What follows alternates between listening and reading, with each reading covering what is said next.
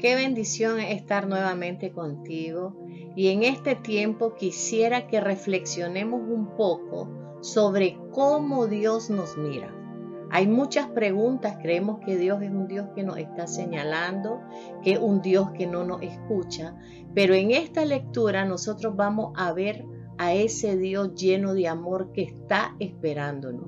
Y me gustaría me acompañen a Lucas capítulo 15, versículos 17 al 20.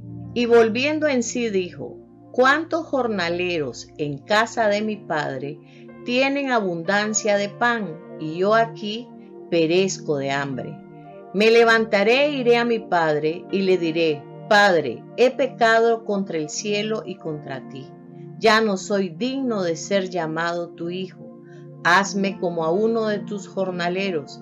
Y levantándose vino a su padre, y cuando aún estaba lejos lo vio su padre, y fue movido a misericordia, y corrió y se echó sobre su cuello y le besó.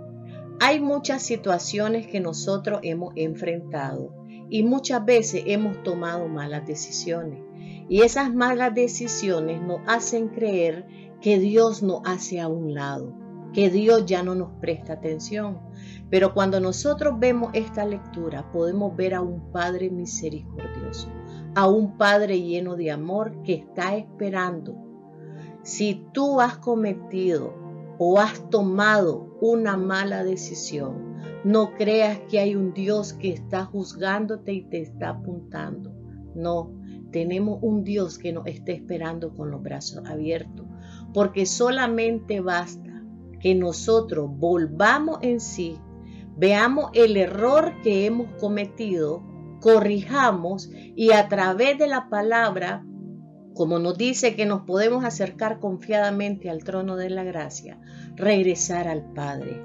Tú y yo no estamos desechados por el Padre. Tú y yo no está anhelando el Padre a que lleguemos. Este Padre anhelaba ese momento su hijo tomó una mala decisión y él le dio libertad de hacerlo, pero al mismo tiempo esperó porque sabía que él en cualquier momento iba a volver en sí. Que las situaciones y las malas tomas de decisión no te detengan de acercarte al Señor. Él te espera con los brazos abiertos. Él está esperando a su hijo, a su hija. No está esperando para señalarnos, no está esperando para amarnos y para recibirnos y darnos de las bendiciones. No desperdiciemos las bendiciones que el Padre tiene para nosotros. Acerquémonos confiadamente al trono de la gracia, que ahí está ese Padre con los brazos abiertos, esperando que nosotros demos el primer paso y lleguemos hacia Él. No te detenga, está a tiempo. Busca de tu Padre que Él te anhela.